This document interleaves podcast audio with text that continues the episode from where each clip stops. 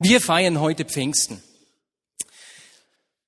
Ich werde heute mit, mit einer Predigt weiterfahren mit dem Thema, das ich die letzten zwei Sonntage begonnen habe. Und zwar geht es um diese Identität, die Gott uns schenken will.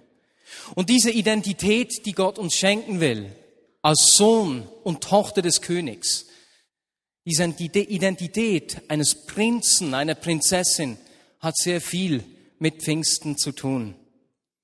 Wie sieht diese Verbindung aus? Weswegen ist Pfingsten in diesem Zusammenhang so wichtig?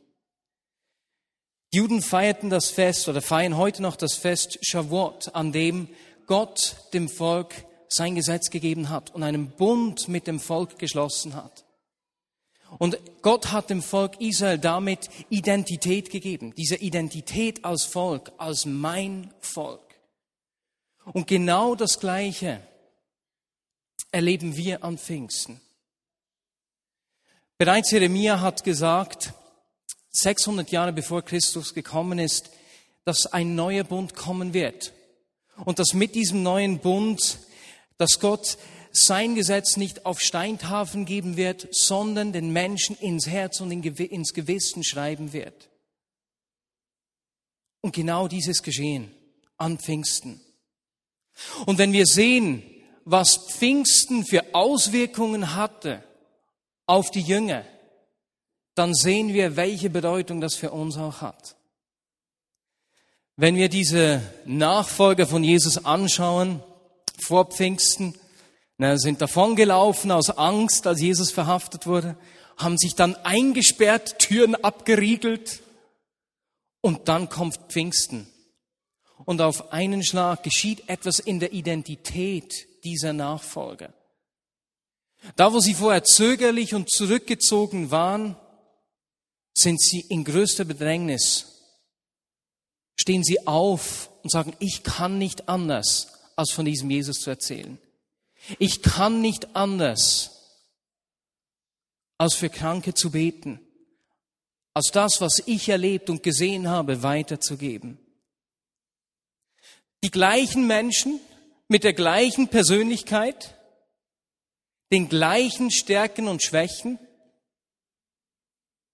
aber etwas hat sich verändert.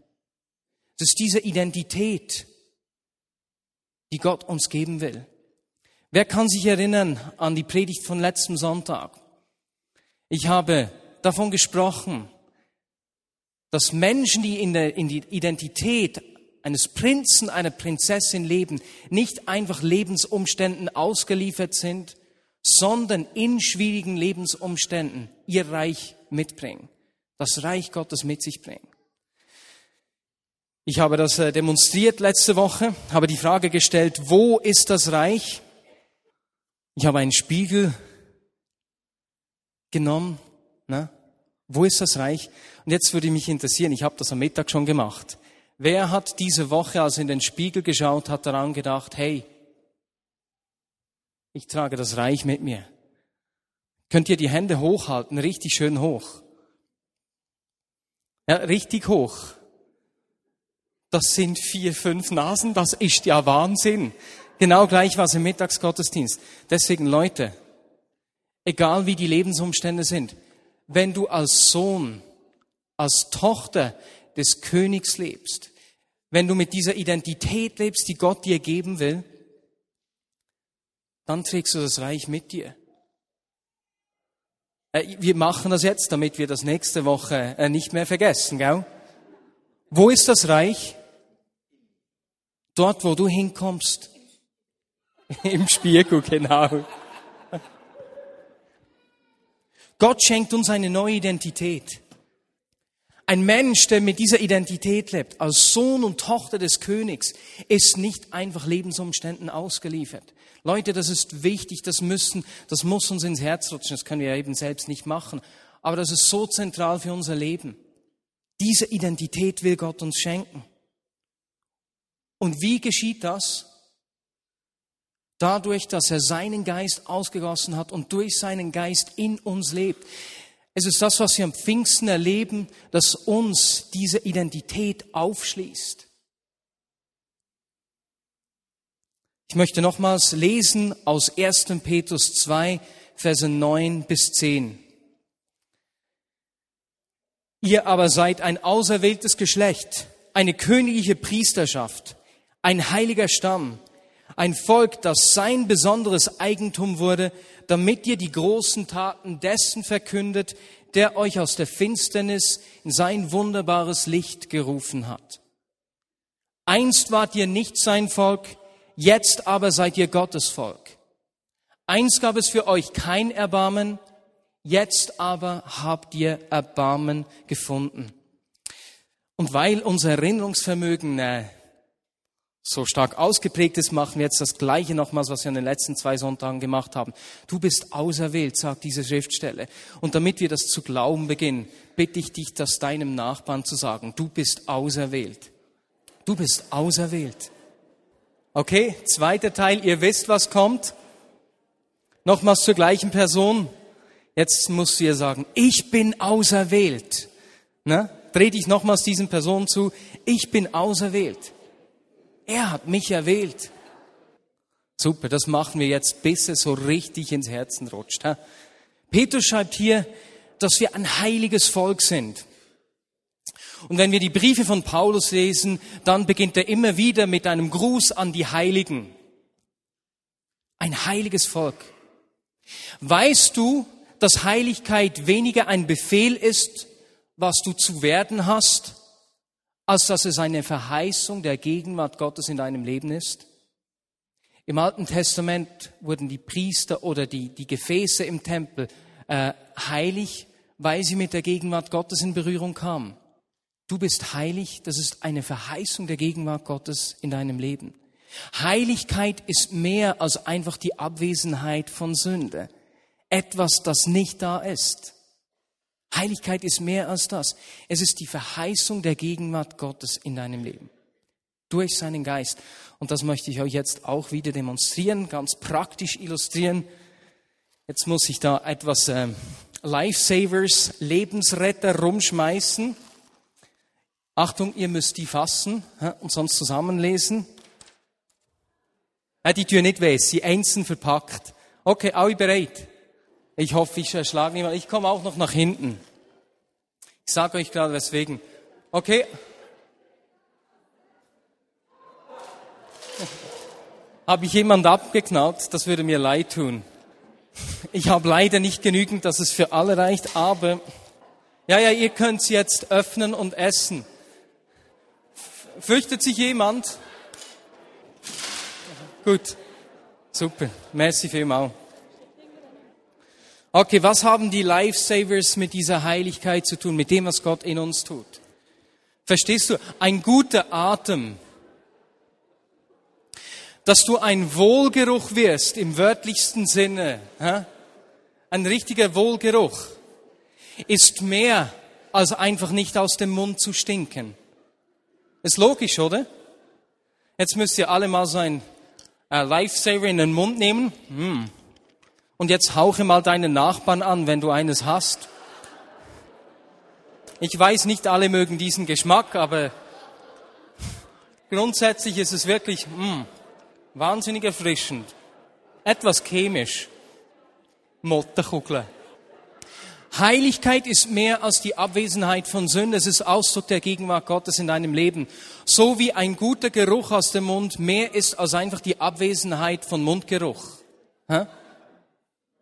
Ist das klar? Wie werden wir ein, äh, ein Wundgeruch, ein Mundgeruch, nein, wie werden nicht ein Mundgeruch, ein Wohlgeruch. Meine Herren, wie werden wir ein Wohlgeruch? Wie können wir den Segen Gottes sichtbar machen? Indem wir diesem Geist, dem Heiligen Geist Raum geben, der uns diese neue Identität schenkt. Er befähigt uns. Und am Pfingsten haben wir alles erhalten, was es braucht, um in dieser Identität eines Sohnes, einer Tochter des Königs zu leben. Ich möchte heute eine weitere Person in der Bibel anschauen, von der wir lernen können, was es heißt, als Sohn, als Tochter des Königs zu leben. Wir werden eine konkrete Konsequenz sehen dieser Identität. Und zwar geht es um die Geschichte von Daniel. Und wir werden bei ihm sehen, dass ein Merkmal eines Prinzen, einer Prinzessin ist, dass er oder sie ihren Werten treu ist, auch wenn es sie was kostet. Daniel ist seinen Werten, seinen Überzeugungen treu, auch wenn es ihn etwas kostet. Ich bitte euch jetzt, Daniel 1 aufzuschlagen, wenn ihr die Bibel hier habt. Wir werden Verse 3 bis 8 sicher mal lesen. Gib mir die Zeit, noch etwas an meinem Tafeli zu lutschen. He? Super. Erster, besser gesagt Daniel 1, Verse 3 bis 8. Nebukadnezar befahl seinem Palastvorsteher Aspenas, junge Israeliten aus der Verwandtschaft des Königs und aus den vornehmen Familien für ihn auszusuchen. Sie müssen gesund sein und gut aussehen, sagte er. Außerdem müssen sie klug und verständig sein und eine umfassende Bildung haben, damit sie zum Dienst in meinem Palast geeignet sind. Und dann sollen sie auch unsere Sprache und Schrift lernen. Drei Jahre lang sollten die jungen Leute ausgebildet werden, um dann in den Dienst des Königs zu treten. Der König ordnete an, dass sie jeden Tag Speisen und Wein von seiner eigenen Tafel bekamen. Unter den ausgesuchten jungen Männern aus Juda waren auch Daniel, Hanania, Mischal und Asaria. Der Palastvorsteher gab ihnen babylonische Namen. Die lese ich jetzt nicht vor. Das sind so komplizierte Namen oder so Zungenbrecher. Deswegen könnt ihr die selbst lesen. Wir gehen gleich zum nächsten Vers weiter. Daniel war fest entschlossen, kein Essen und Trinken von der Tafel des Königs anzurühren, um nicht unrein zu werden. Deshalb bat er den Palastvorsteher, nicht von den Speisen des Königs essen zu müssen. Und Gott half ihm, so dass der Palastvorsteher ihn wohlwollend anhörte. Daniel war ungefähr 15 Jahre alt, als er von Nebukadnezar nach Babylonien geführt wurde. Und er erlebte insgesamt vier Könige. Nebukadnezar, dessen Sohn Belshazzar, den Perser Kyros und den Meder Darius. Es ist eine große Zeitspanne, die wir sehen, in der er in der Verbannung gelebt hat. Und das Erste, was mich an diesem Daniel beeindruckt, ist seine Integrität. Er war seinen Werten treu, auch wenn es ihn etwas gekostet hat. Wir sehen das zuerst, als er mit 15 Jahren nach Babylonien kommt und eben nicht von dieser Tafel essen will, wie wir das gerade gelesen haben. Viele Jahre später stellen ihm eifersüchtige Gegner eine Falle. Er sollte seinen Gott nicht anbeten, nur den König Darius. Und natürlich macht er das nicht. Er betet dennoch treu seinen Gott an. Seine Gegner verraten dies dem König und dieser muss, ob er will oder nicht, Daniel in die Löwengrube schicken. Daniel war, als er in die Löwengrube kam, 98 Jahre alt. Mit 15 Jahren war er seinen Überzeugungen treu. Mit 98 am Ende seines Lebens schon beinahe auch. Diese äh, Integrität beeindruckt mich.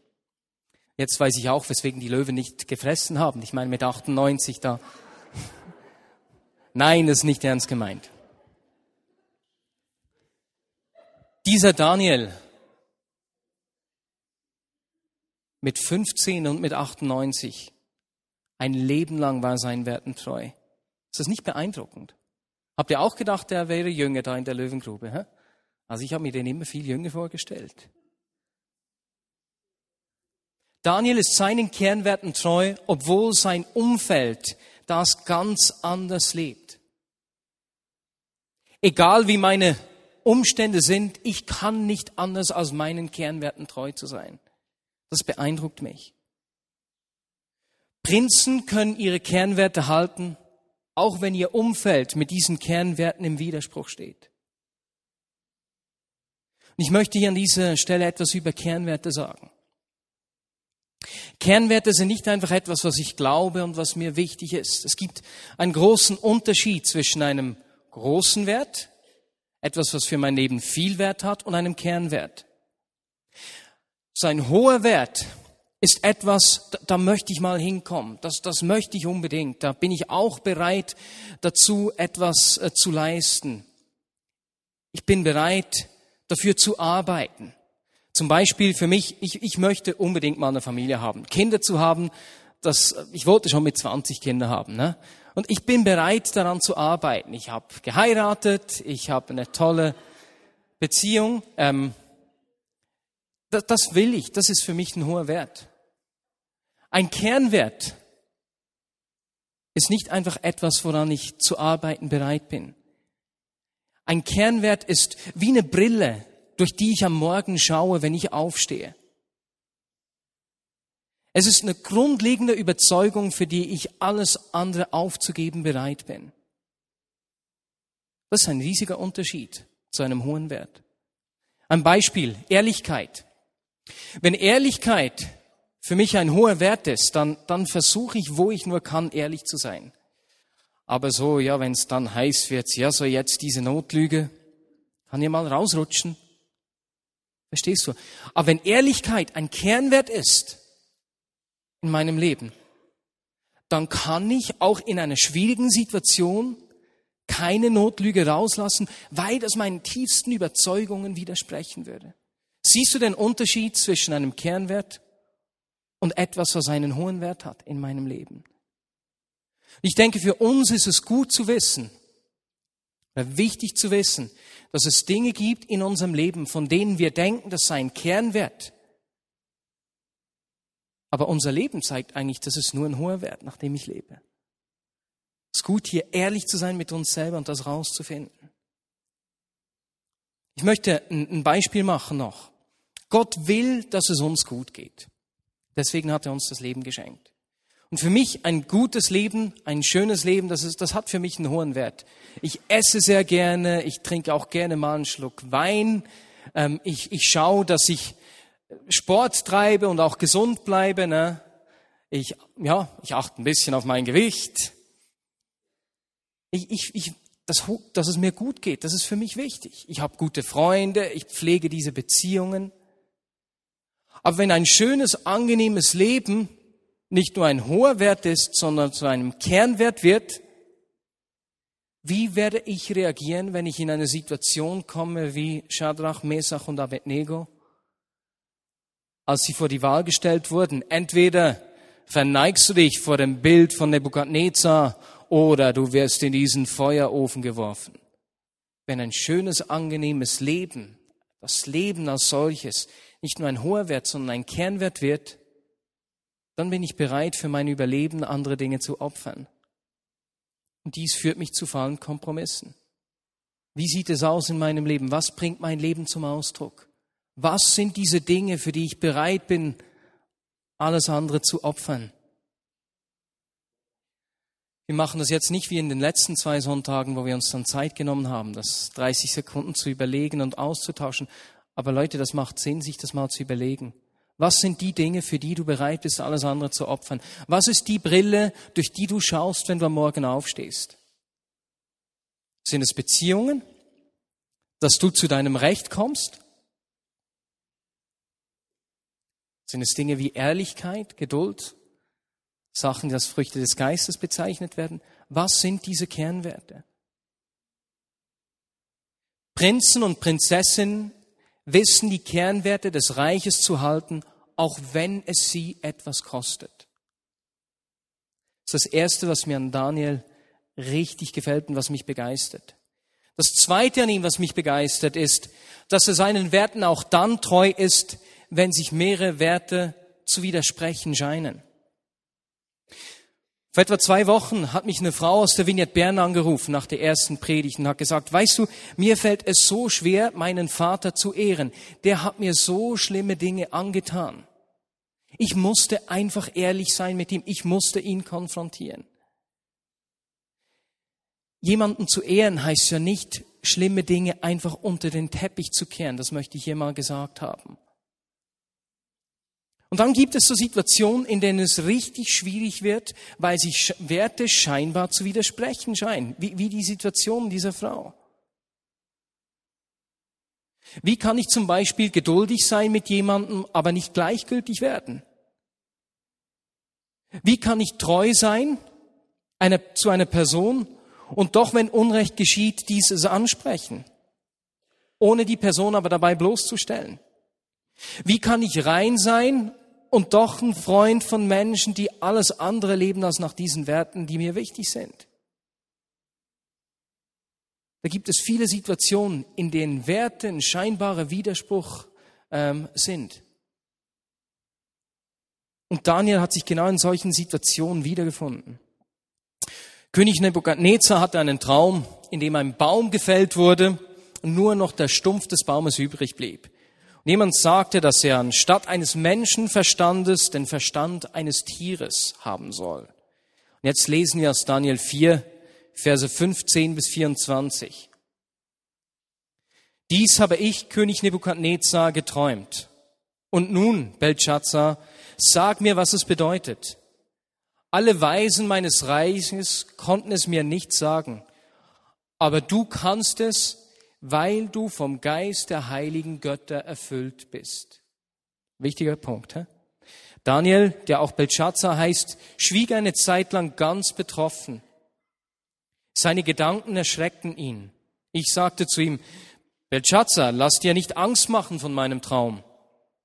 Er aber erwiderte, mein Herr und König, was der Traum ankündigt, das möge deine Feinde treffen. Einige Verse später, du wirst aus der Gemeinschaft der Menschen ausgestoßen werden und unter den wilden Tieren leben müssen. Du wirst Gras fressen wie ein Rind und nass werden vom Tau der vom Himmel fällt.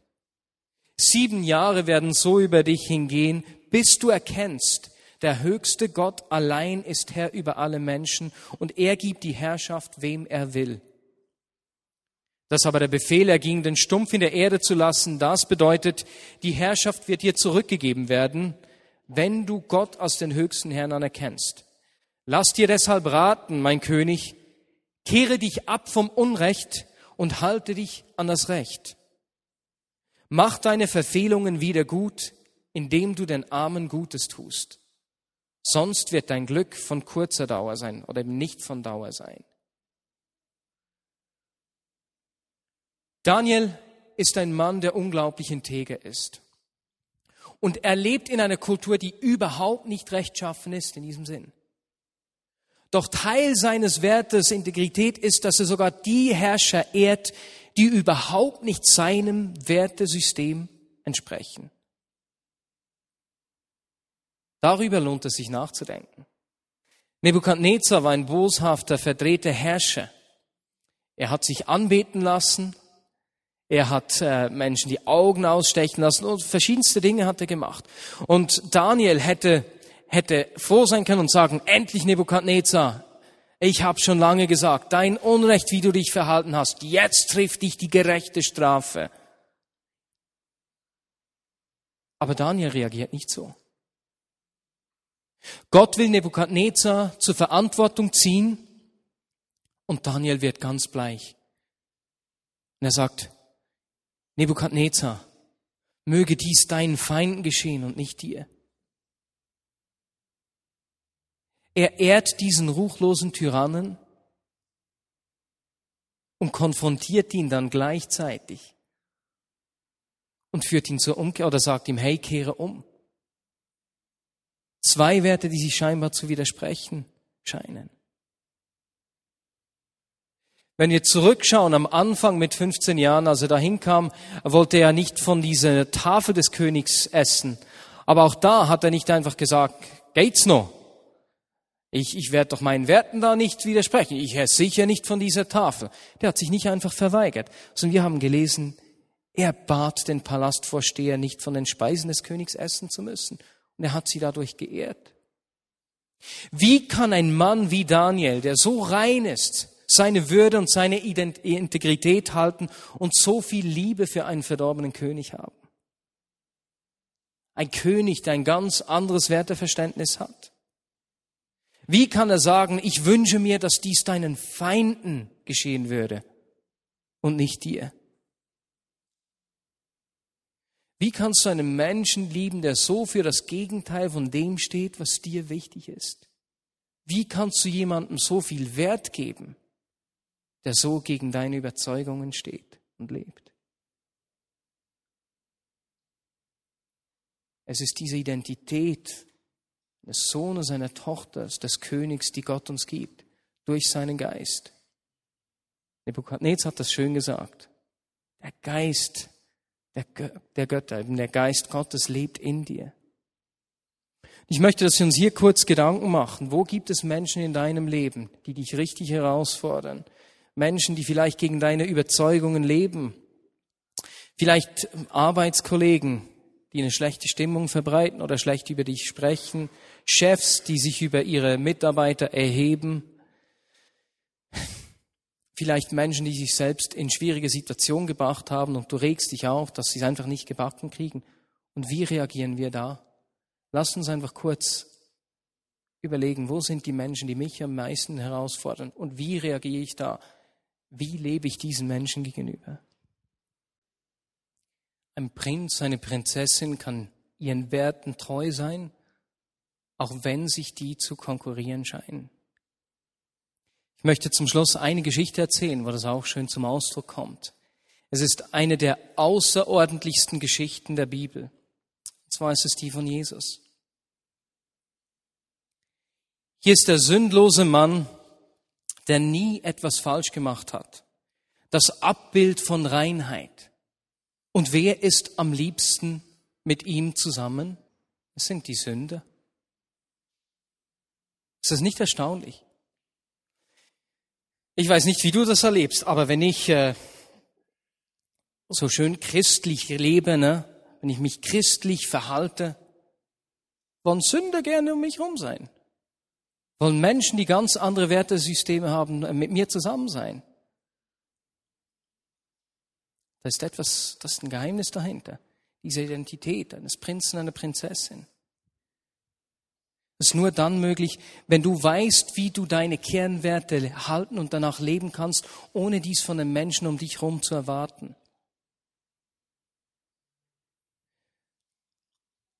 Wenn du in dieser Identität lebst und dich eben nicht von ähm, ihren Werten in dem Sinne anstecken lässt, sondern dein Reich mit dir bringst.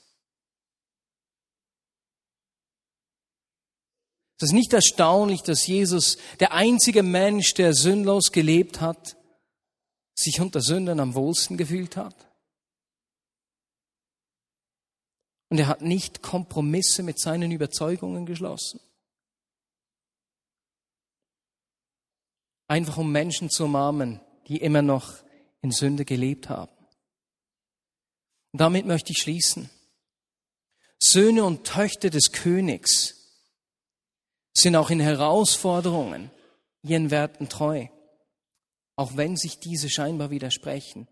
Und sie bringen sein Reich, das Reich des Königs, mit sich. Und ich wünsche mir, dass wir bekannt werden dafür. Das wünsche ich mir von ganzem Herzen. Lasst uns beten. Jesus, ich danke dir, dass du deinen Geist geschickt hast, der in uns lebt. Jesus, ich danke dir, dass du mit diesem Geist, der in uns lebt, mit deiner Gegenwart, der Verheißung deiner Gegenwart in unserem Leben, alles dazu getan hast, dass wir in dieser neuen Identität als Söhne und Töchter des Königs leben können. Mit allem, was das mit sich bringt.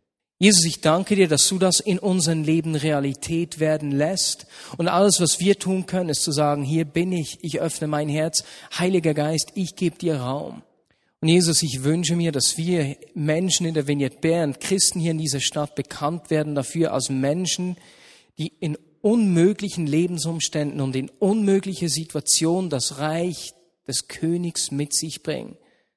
Das Lösungen hat, auch wo es keine Lösungen zu geben scheint. Das Antworten hat, auch dort, wo es keine Antworten gibt. Das Trost bringt dort, wo Trauer ist. Hoffnung, wo Hoffnungslosigkeit ist.